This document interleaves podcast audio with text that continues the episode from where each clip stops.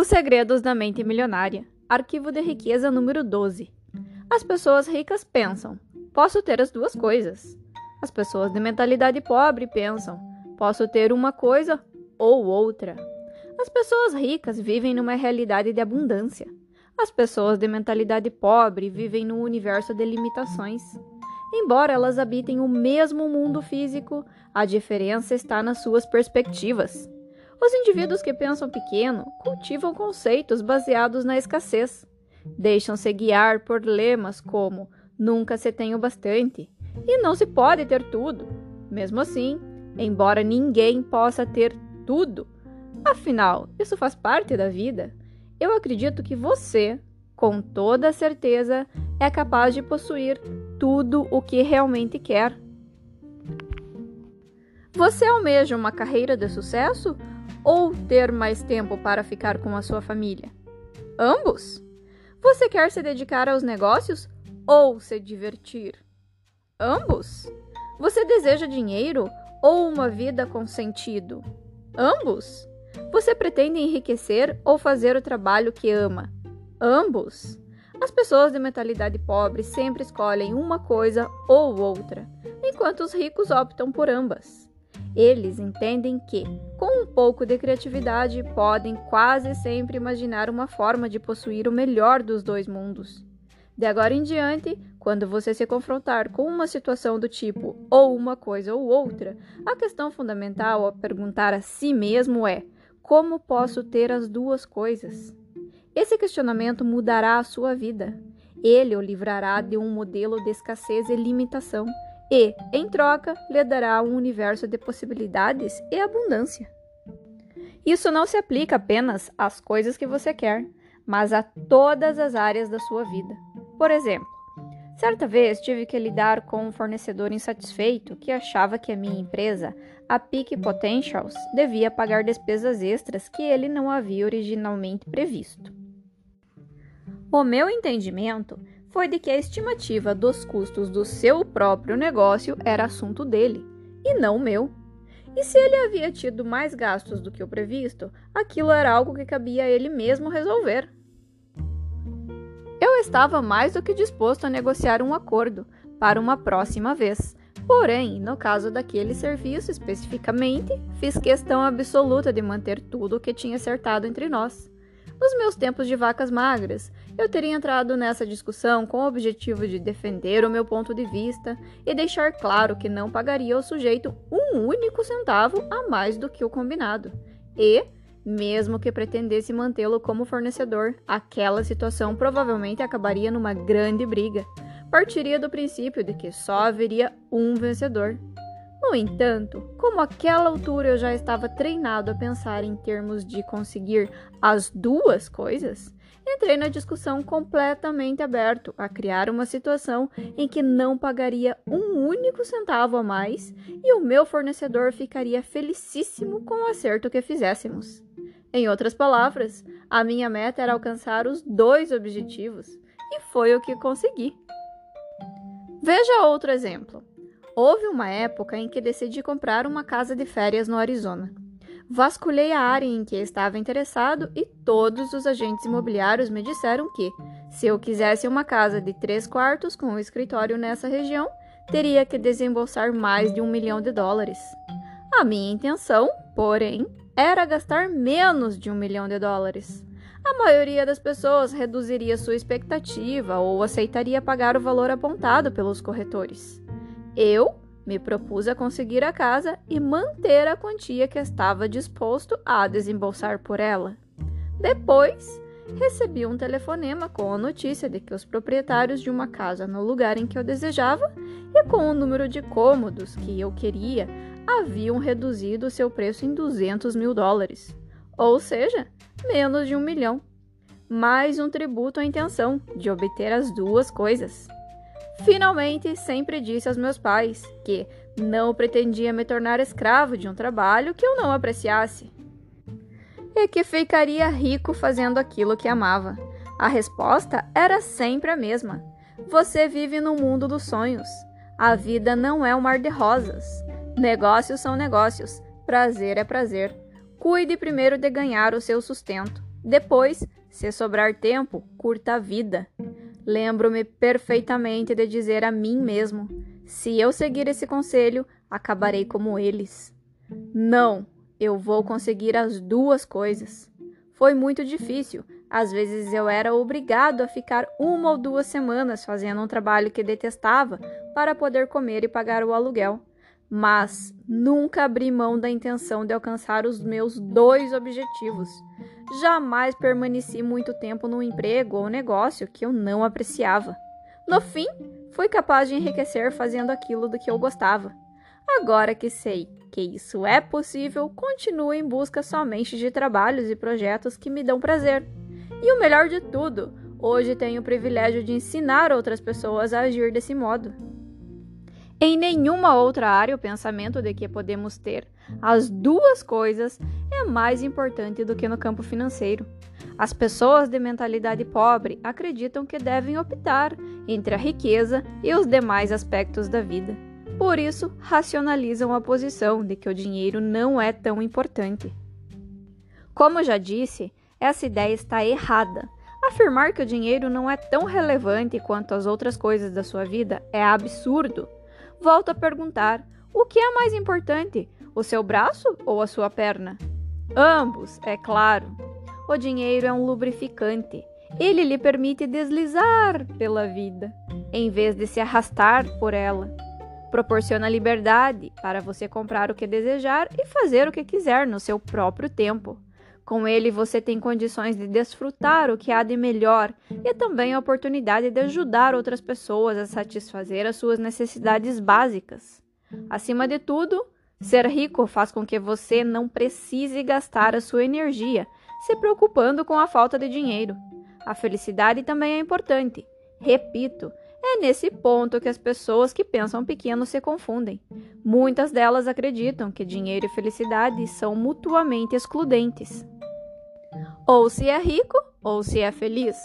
Isso não passa da programação de quem pensa pequeno. Uma pessoa que é rica, em todos os sentidos dessa palavra, entende que as duas coisas são indispensáveis.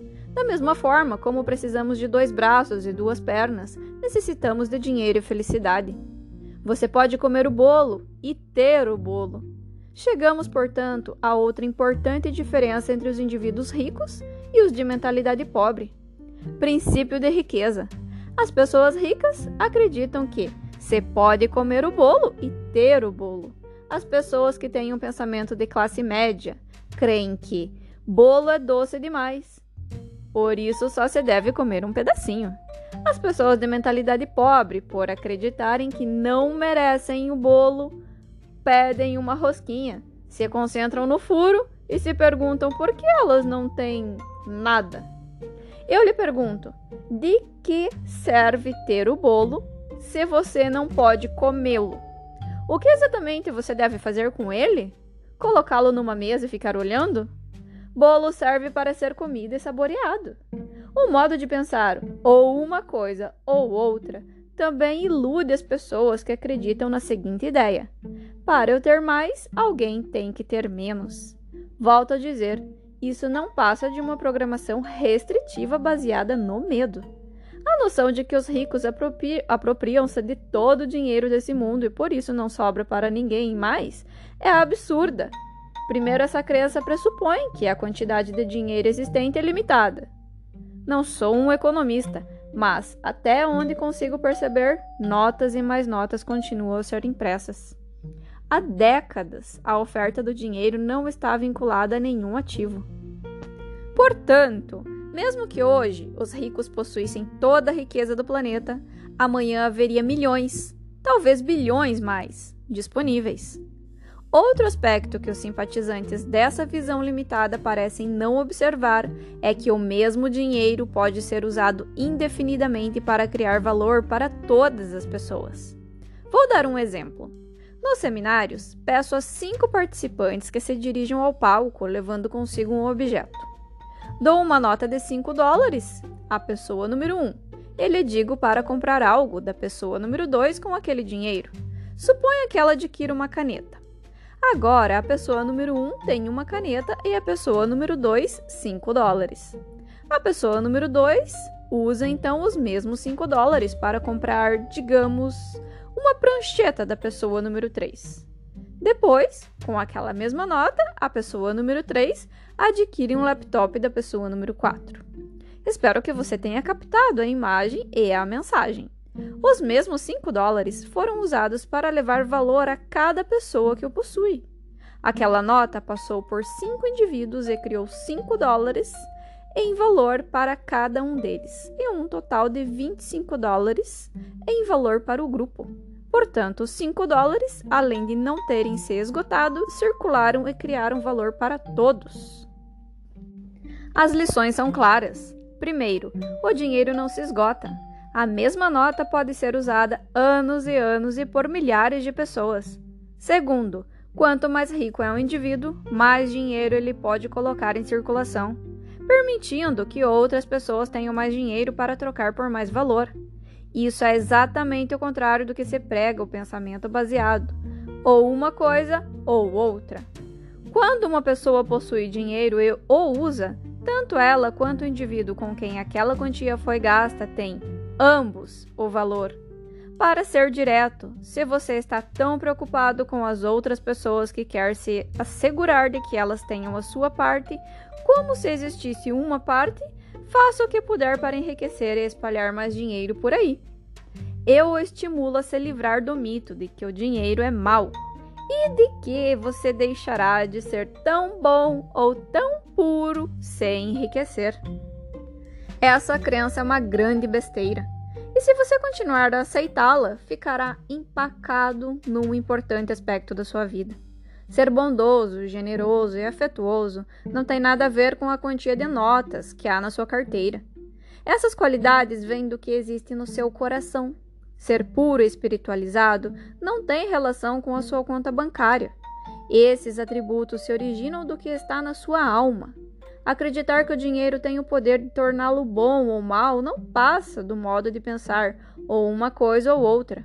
Puro lixo programado, que não ajuda em nada a sua felicidade e o seu sucesso. Essa ideia também não tem a menor utilidade para as pessoas ao seu redor, especialmente para as crianças.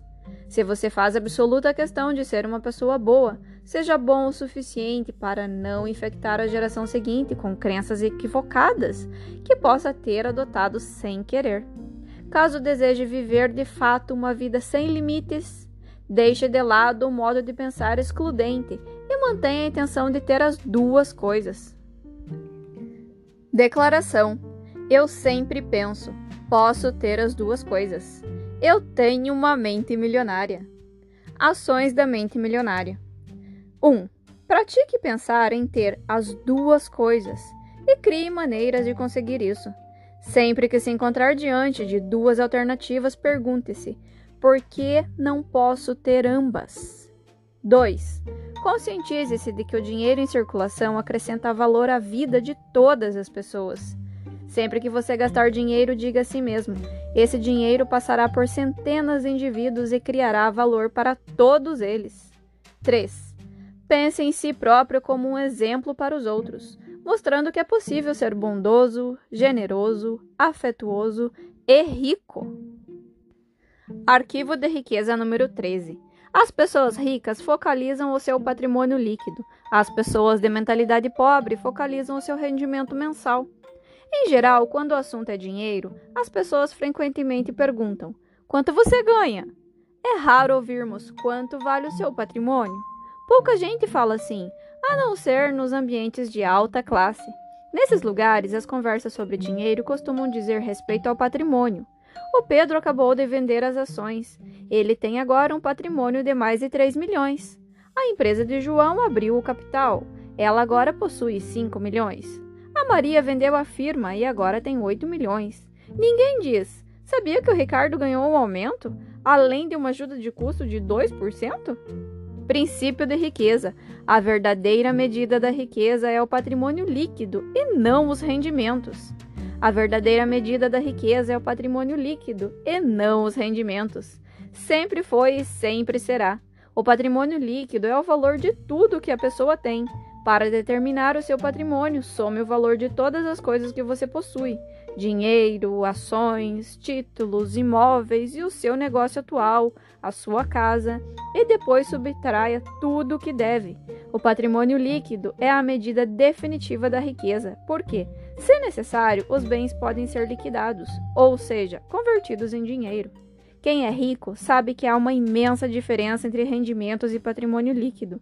Os primeiros são importantes, mas constituem apenas um dos quatro fatores determinantes do patrimônio líquido, que são 1. Um, rendimentos 2. Poupança 3. Investimentos 4. Simplificação Toda pessoa rica compreende que a construção de um patrimônio líquido substancial resulta de uma equação que contém esses quatro elementos. Como todos eles são essenciais, examinarei um a um. Existem dois tipos de rendimentos: ativos e passivos. Rendimento ativo é o dinheiro que você ganha por seu trabalho, o seu salário ou, caso seja um empresário, a renda ou os lucros que obtém com o seu próprio negócio. O rendimento ativo é importante porque na sua ausência, é quase impossível chegar aos outros três fatores do patrimônio líquido. É com os rendimentos ativos que enchemos o nosso funil financeiro, por assim dizer. Em condições normais, quanto maior o rendimento ativo, mais podemos poupar e investir. Embora esse tipo de rendimento seja fundamental, eu repito, o seu valor depende da parte que ele ocupa no conjunto do patrimônio líquido. Rendimento passivo é o dinheiro que você recebe sem trabalhar ativamente. Depois abordarei o rendimento passivo com mais detalhes. Por ora, considere-o como uma das fontes de abastecimento do funil financeiro que pode ser usada para gastos, poupança e investimento. Poupar também é indispensável. Se você ganhar rios de dinheiro e não conservar nenhum, não fará fortuna. Muita gente tem um modelo de dinheiro programado para gastar, Quanto mais ganha, mais gasta. São indivíduos que optam pela gratificação imediata em detrimento do equilíbrio a longo prazo. Os gastadores têm três lemas. O primeiro é: Ah, é só dinheiro. Consequentemente, dinheiro é algo que eles não possuem em grande quantidade. O segundo é: Tudo que vai, vem. Pelo menos é do que gostariam. Porque o seu terceiro lema é: Sinto muito, agora não dá, estou quebrado. Sem rendimentos para encher o funil financeiro e sem poupança para conservá-lo, é impossível passar ao próximo fator do patrimônio líquido. Depois que tiver começado a poupar uma parte apropriada dos seus rendimentos, você pode chegar à etapa seguinte: fazer o seu montante de dinheiro aumentar por meio de investimentos. Em geral, quanto melhores os investimentos, mais rápido o dinheiro cresce e mais patrimônio líquido ele proporciona. As pessoas ricas despendem tempo e energia aprendendo a investir e têm orgulho de ser excelentes investidoras, ou, pelo menos, de contratar ótimos profissionais para executar essa tarefa por elas. Quem tem a mentalidade pobre pensa que investimento é coisa de rico e, como nunca aprende a fazer isso, continua na pior. Volto a dizer: todas as partes da equação são importantes. O quarto fator do patrimônio líquido pode ser considerado o azarão do páreo. Pouca gente reconhece a sua importância para a criação de riqueza. Trata-se da simplificação. Ela caminha lado a lado com a poupança e requer o estabelecimento consciente de um estilo de vida em que você dependa menos de dinheiro. Com a redução do seu custo de vida, aumentam a poupança e também a quantidade de dinheiro disponível para investir. Para ilustrar o poder da simplificação, vou contar a história de uma participante do seminário da Mente Milionária. Aos 23 anos de idade, Su tomou uma sábia decisão: comprou uma casa. Nesse negócio, ela gastou pouco menos de 300 mil dólares.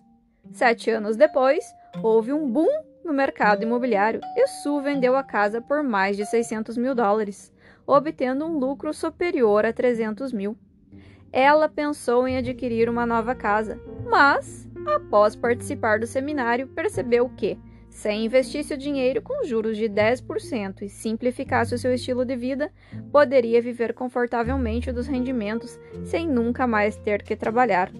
Em vez de comprar uma nova casa, Su foi morar com a irmã Hoje, aos 30 anos, ela é financeiramente livre. Não conquistou a independência ganhando uma tonelada de dinheiro, mas reduzindo conscientemente as suas despesas pessoais. Sim, ela ainda trabalha, porque gosta, porém não precisaria mais fazer isso. Na verdade, Su só trabalha seis meses por ano. Os outros seis meses ela passa nas Ilhas Fiji. Primeiro, porque adora o lugar. Segundo, porque, como diz, lá o seu dinheiro rende muito mais. Como vive entre os moradores locais e não entre os turistas, os seus gastos não são grandes. Você conhece alguém que pode ficar seis meses por ano em uma ilha tropical sem precisar trabalhar? Na flor dos seus 30 anos? E que tal aos 40, 50, 60 ou em qualquer outra idade? Tudo isso aconteceu porque Su criou um estilo de vida simples. Assim, não precisa de nenhuma fortuna para se sustentar. Quanto lhe custa, portanto, ser financeiramente feliz?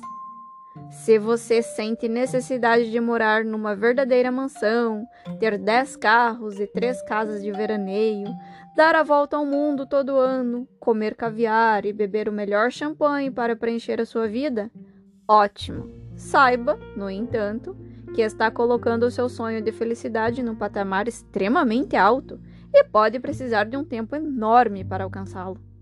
Mas, caso você não faça questão de todos esses brinquedos para ser feliz, é provável que concretize o seu objetivo financeiro mais cedo.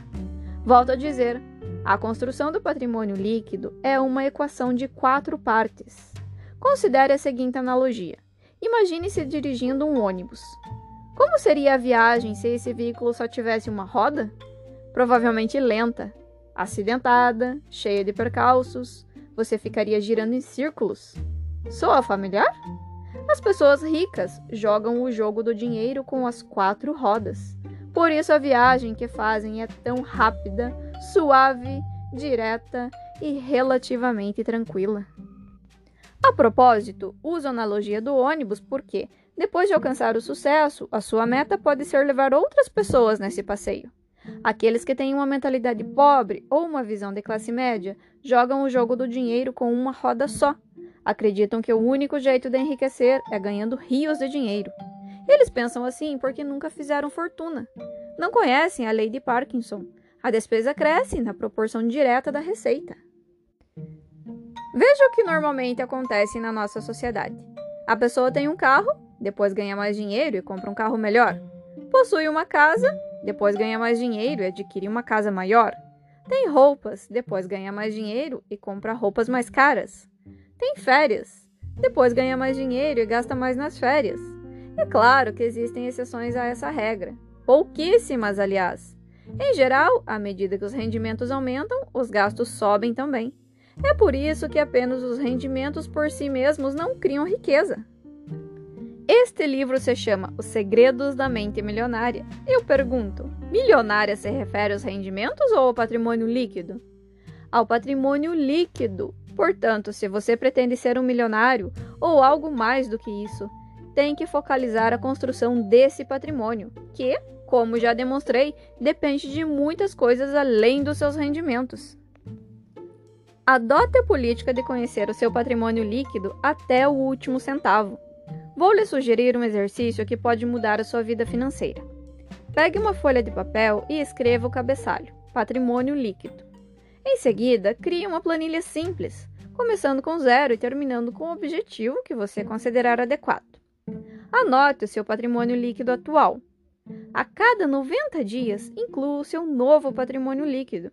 Desse modo, você se verá ficando cada vez mais rico. Por quê? Porque estará monitorando esse patrimônio. Lembre-se, aquilo que focalizamos se expande. Como sempre digo nos treinamentos que organizo, é onde a atenção está que a energia flui e o resultado aparece. Princípio de riqueza.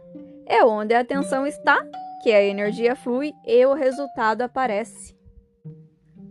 Monitorando seu patrimônio líquido, você se concentra nele como aquilo que a mente focaliza se expande, esse patrimônio crescerá. Por falar nisso, essa lei vale para todos os aspectos da sua vida. Tudo aquilo de que você cuida cresce. Para isso, eu lhe recomendo procurar um bom consultor financeiro. Esse profissional pode ajudá-lo a monitorar e construir o seu patrimônio líquido. Ele o orientará sobre como organizar as suas finanças e lhe ensinará maneiras de poupar e fazer o seu dinheiro crescer. A melhor forma de encontrar um bom consultor é buscar referências com um amigo ou parceiro que esteja satisfeito com um especialista nessa área. Não estou lhe dizendo para aceitar tudo que esse profissional disser como um dogma. A minha sugestão é que você escolha alguém com as qualificações necessárias para orientá-lo a planejar e controlar as suas finanças. Um bom consultor lhe fornecerá instrumentos, programas de computador, conhecimentos e recomendações que o ajudarão a adquirir hábitos de investimentos geradores de riqueza. Em geral, eu recomendo que seja uma pessoa que trabalhe com todo tipo de produtos financeiros e não apenas com seguros e fundos, para que você possa escolher as opções que mais lhe convém. Declaração: Estou concentrado na construção do meu patrimônio líquido. Eu tenho uma mente milionária. Ações da mente milionária. Primeiro, mantenha-se concentrado nos quatro fatores do patrimônio líquido aumentar os seus rendimentos, engordar a sua poupança, elevar o retorno dos seus investimentos e diminuir os gastos pessoais, simplificando o seu estilo de vida. 2. Crie um extrato do seu patrimônio líquido. Atualize em reais tudo o que você tem, os seus ativos e subtraia o valor de tudo o que deve, o seu passivo. Comprometa-se a monitorar e revisar trimestralmente esse extrato Repito, a força da lei do foco. Tudo aquilo que você cuida cresce. Terceiro, contrate um consultor financeiro bem-sucedido que trabalhe para uma firma conhecida e conceituada. A melhor forma de encontrar um excelente especialista nessa área é pedir referências a amigos e parceiros.